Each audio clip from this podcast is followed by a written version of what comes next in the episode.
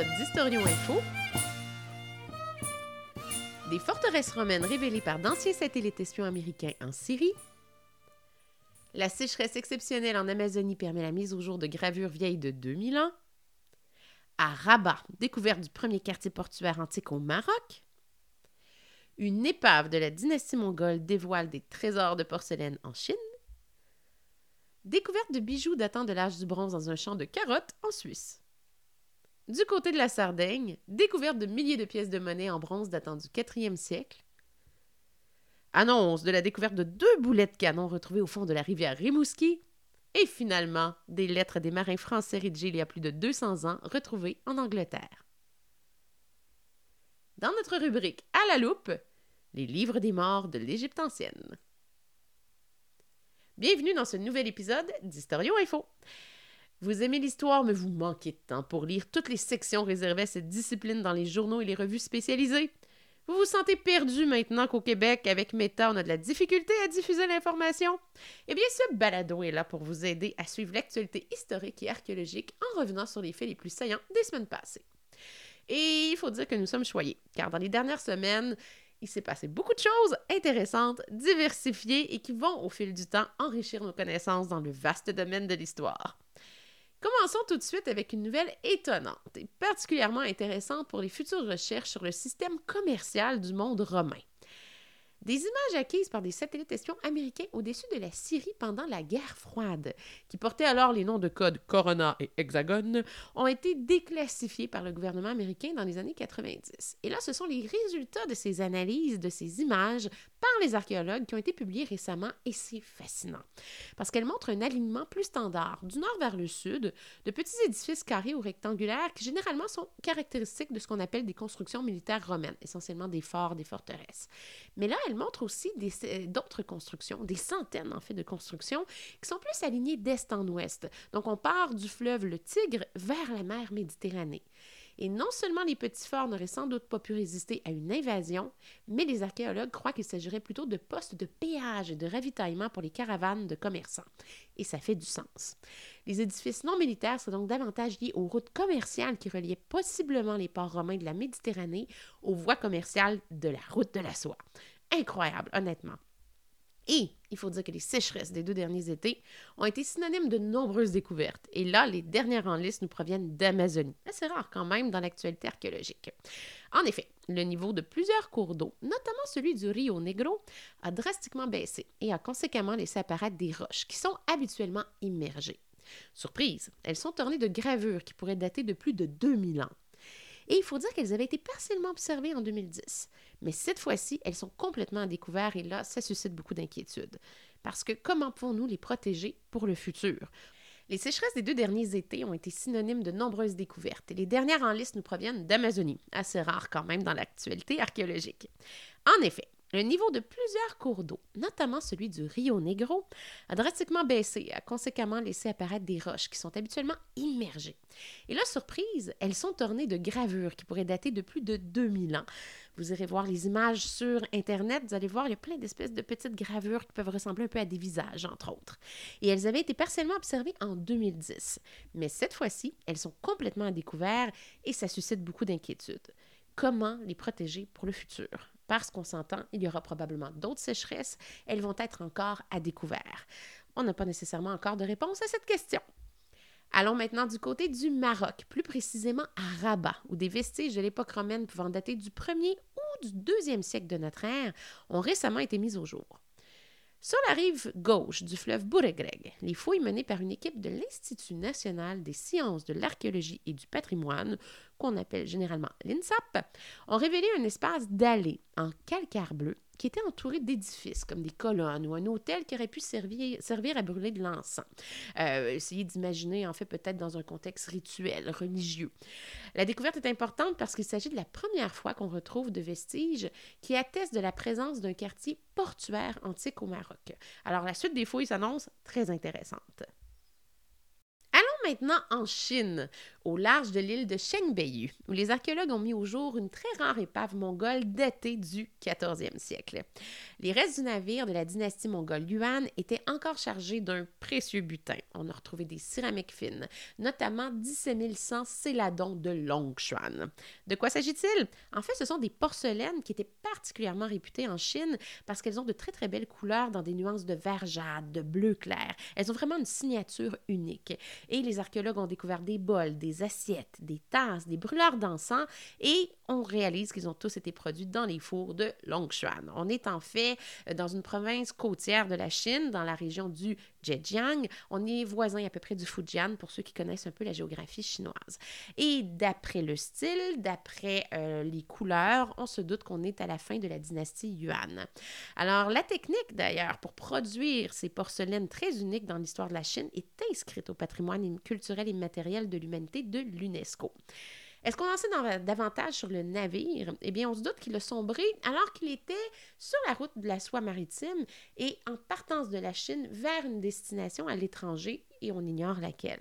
Et ça, on peut le dire parce qu'il y avait des assiettes géantes à bord dans la cargaison qui étaient vraiment rares en Chine et qui n'étaient pas en fait utilisées à cette époque. Et ça laisse penser que le gouvernement de l'époque encourageait le commerce, le commerce extérieur et qu'elles auraient été donc personnalisées pour des clients, mais on ignore dans quel pays pour l'instant. Alors, une autre découverte à suivre parce que beaucoup d'analyses qui vont se faire dans les prochains mois et peut-être les prochaines années, c'est quand même une très grosse cargaison. Les champs sont souvent à l'origine de découvertes étonnantes. Et là, c'est la Suisse qui a marqué l'actualité des dernières semaines avec l'annonce de la mise au jour d'un trésor venant d'un champ de carottes. La trouvaille a été réalisée dans le canton de Turgovie et consiste en une espèce de parure vieille de près de 3000 ans. Elle est assez complexe, en fait, cette parure, et fait rare, elle est presque complète. Elle est composée d'un collier serti de petits disques de bronze, mais aussi de ce qui ressemble à des bagues et d'une centaine de perles d'ambre, et le tout est relié par un fil d'or et de bronze. Ça donne un, arrangement assez étonnant. Et c'est pas tout, parce qu'autour de cet ensemble, les archéologues ont mis au jour un cristal de roche, la pointe d'une flèche, une dent d'ours et une dent de requin. Il y a plusieurs mystères qui entourent cette découverte parce que les archéologues n'ont pas trouvé de site funéraire tout près. Et généralement, c'est ce qui se passe quand on trouve ce genre de parure et on n'en a pas trouvé non plus dans les environs. Alors, une autre histoire à suivre. Si on s'en va maintenant en Sardaigne, eh bien là, c'est un trésor de pièces de monnaie qui a récemment retenu l'attention. Un plongeur en effet aperçu quelque chose de métallique au fond de l'eau qui s'est finalement révélé être un ensemble de dizaines de milliers d'anciennes pièces de monnaie en bronze et elles sont datées du 4e siècle de notre ère. Et ce qui est intéressant, c'est que même si elles étaient sous l'eau, elles ont été en partie protégées par la vase et les herbes marines, et c'est pour cette raison qu'elles sont dans un état de conservation assez étonnant, parce qu'elles auraient pu être terriblement dégradées. Le nombre exact de pièces récupérées n'a même pas encore été déterminé parce qu'elles sont en cours de tri. Un communiqué du ministère estime qu'il y en a au moins 30 000, mais on pourrait peut-être aller jusqu'à 50 000 pièces de monnaie. Alors, c'est véritablement un trésor. Si nous allons maintenant au Québec, c'est l'annonce de la découverte de deux boulets de canon qui a fait sensation au tout début du mois de novembre. Ils ont été retrouvés au fond de la rivière Rimouski cet été, alors que des employés du ministère des Transports réalisaient des travaux sur le pont de la route 132 tout comme le boulet découvert il y a quelques années dans le Vieux-Québec. Je ne sais pas si vous vous en rappelez, mais il représentait encore un risque d'explosion. Et ils ont donc été confiés à la Sûreté du Québec, qui les a ensuite remis aux Forces armées canadiennes. Et ce sont les spécialistes de la base de Valcartier qui ont confirmé qu'il restait de la poudre noire à l'intérieur, et les boulets sont maintenant neutralisés et ne représentent plus aucun danger. Donc, ils vont pouvoir être étudiés en laboratoire archéologique. Et c'est là qu'on a une question assez intéressante. Est-ce qu'ils ont été tirés lors de la prise de Québec à l'été 1759 ou est-ce qu'ils proviennent d'un navire qui a sombré avant ou après cette date? Et là, ben, c'est les recherches des archéologues, mais aussi des historiens dans les archives qui vont pouvoir nous aider à en apprendre davantage sur la présence de ces mystérieux boulets euh, dans la rivière Rimouski. Et donc, éventuellement, on aura la réponse, du moins on l'espère.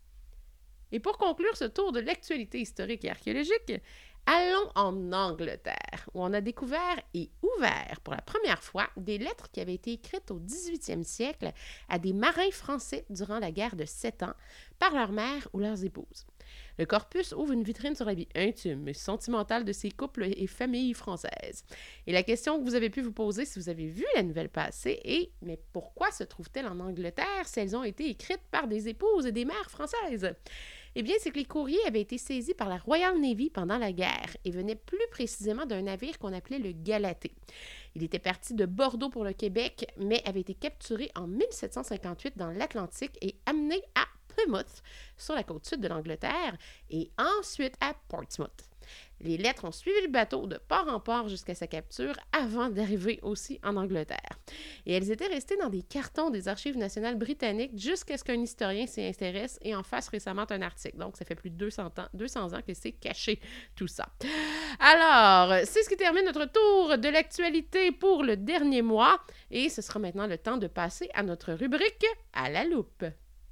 Si vous souhaitez lire davantage sur ces actualités, n'hésitez pas à utiliser les mots-clés de l'introduction qui devraient vous faciliter la tâche pour trouver des articles sur ces sujets. Vous pouvez aussi suivre mes actualités quotidiennes sur mes comptes Facebook Historiophile et Evelyne Ferron, historienne, de même que sur mon compte X. Passons maintenant à notre rubrique À la loupe. Dans cette partie du balado, nous approfondissons nos connaissances sur un sujet au cœur de l'actualité. Et ce mois-ci, c'est une découverte en Égypte qui retient l'attention. Parce que dans un cimetière datant du Nouvel Empire, dans la région de Tuna el-Jebel au centre de l'Égypte, les archéologues égyptiens ont mis au jour de nouveaux cercueils qui contenaient des momies, mais aussi divers artefacts. Parmi ceux-ci, on trouve des amulettes protectrices, des shabtis, soit des petits serviteurs pour l'au-delà, mais aussi et surtout un long papyrus sur lequel se trouvent les formules magiques de ce qu'on appelle le livre des morts. Et ce genre de découverte retient davantage l'attention des spécialistes que les momies par moment parce que les longs papyrus en bon état sont relativement rares. Et celui-ci, d'après ce que les autorités égyptiennes ont dévoilé, fait presque 15 mètres. Alors, c'est quand même très long pour un papyrus en relativement bon état de conservation. Et l'étude de ces papyrus aide à comprendre davantage les visions que les anciens Égyptiens avaient du voyage dans le monde souterrain qu'ils appelaient la droite, et surtout de leur vision plus générale du cheminement qui devait les mener vers la vie éternelle. Parce qu'en effet, ces papyrus contenaient différentes formules aux propriétés magiques qui devaient les aider à affronter les dangers du monde souterrain qu'ils devaient traverser un peu comme le soleil après leur mort, et cela dans le but d'atteindre le tribunal des dieux pour obtenir leur jugement final. Allait-il obtenir la précieuse vie éternelle? Ou est-ce que le cœur allait être dévoré par Amémite, le monstre hybride composé des animaux qui pouvaient vraiment tuer les Égyptiens de leur vivant?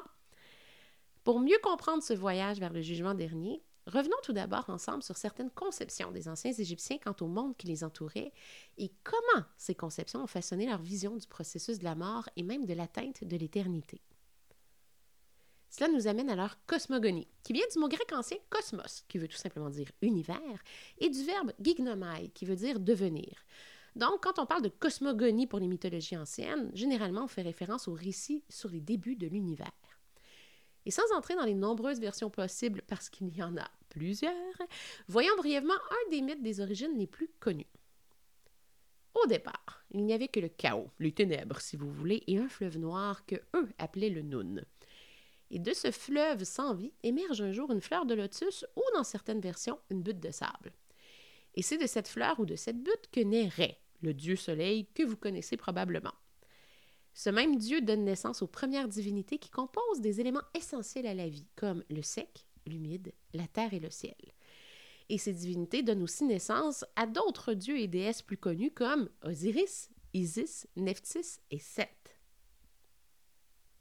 Les Égyptiens croyaient que le soir, lorsque le soleil se couchait à l'horizon à l'ouest, il devait passer sous la terre pendant la nuit. Et aux yeux des anciens Égyptiens, il y a beaucoup de dangers qui provenaient du sol. Imaginez les scorpions, les serpents et autres créatures qui pouvaient sournoisement vous attaquer. Alors voilà pourquoi les cultes solaires, qui visaient dans l'Égypte ancienne à s'assurer que le soleil revienne le matin, étaient si importants.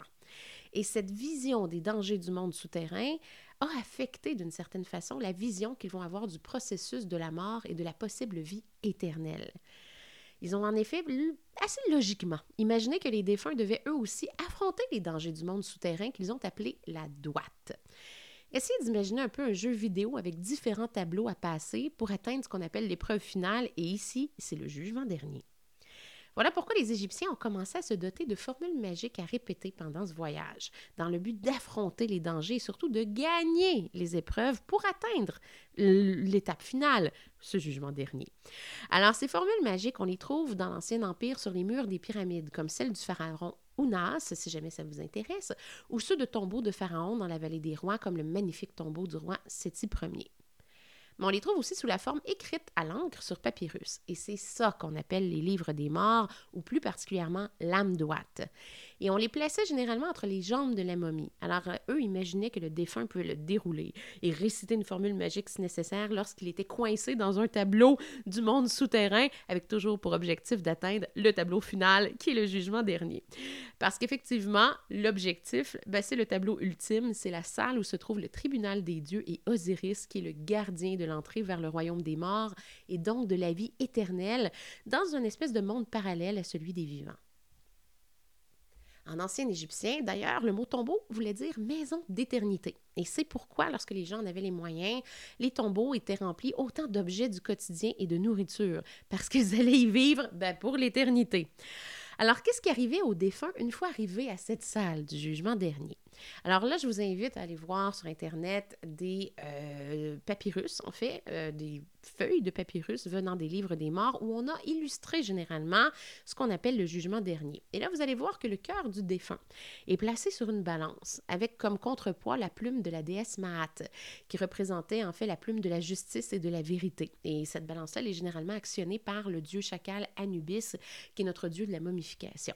Et vous avez le dieu Thoth, le dieu des scribes, qui tout prêt et qui généralement va noter le résultat final. Et donc, pour les anciens Égyptiens, il faut comprendre que le cœur, ben, c'est le siège de la pensée, de la raison, autant que des émotions. En fait, ils ne savaient pas à quoi servait un cerveau et c'est pour ça qu'on l'enlevait euh, dans le processus de momification. Et c'est aussi pourquoi les scarabées qui étaient placés sur le cœur des momies euh, avaient souvent une inscription à l'arrière qui demandait au cœur de ne pas trahir le défunt lors du jugement dernier parce que le défunt devait en effet faire face à un tribunal de 42 divinités qui représentaient essentiellement des fautes que les gens pouvaient commettre dans leur vie. Le défunt a-t-il trompé des gens? A-t-il commis des infidélités? Donc, le but de l'exercice ici, c'est pas d'être parfait, sans faute, mais surtout de dire la vérité. Et c'est pour ça que la plume de vérité est placée contre le cœur sur la balance. Parce que si le défunt ment au tribunal des divinités, son cœur, lui, lors de la pesée, ne mentira pas. Alors, après le jugement, si la plume est égale au cœur, le défunt est donc ce qu'on appelle un justifié et il a le droit de voir Osiris qui lui ouvre la porte vers la vie éternelle.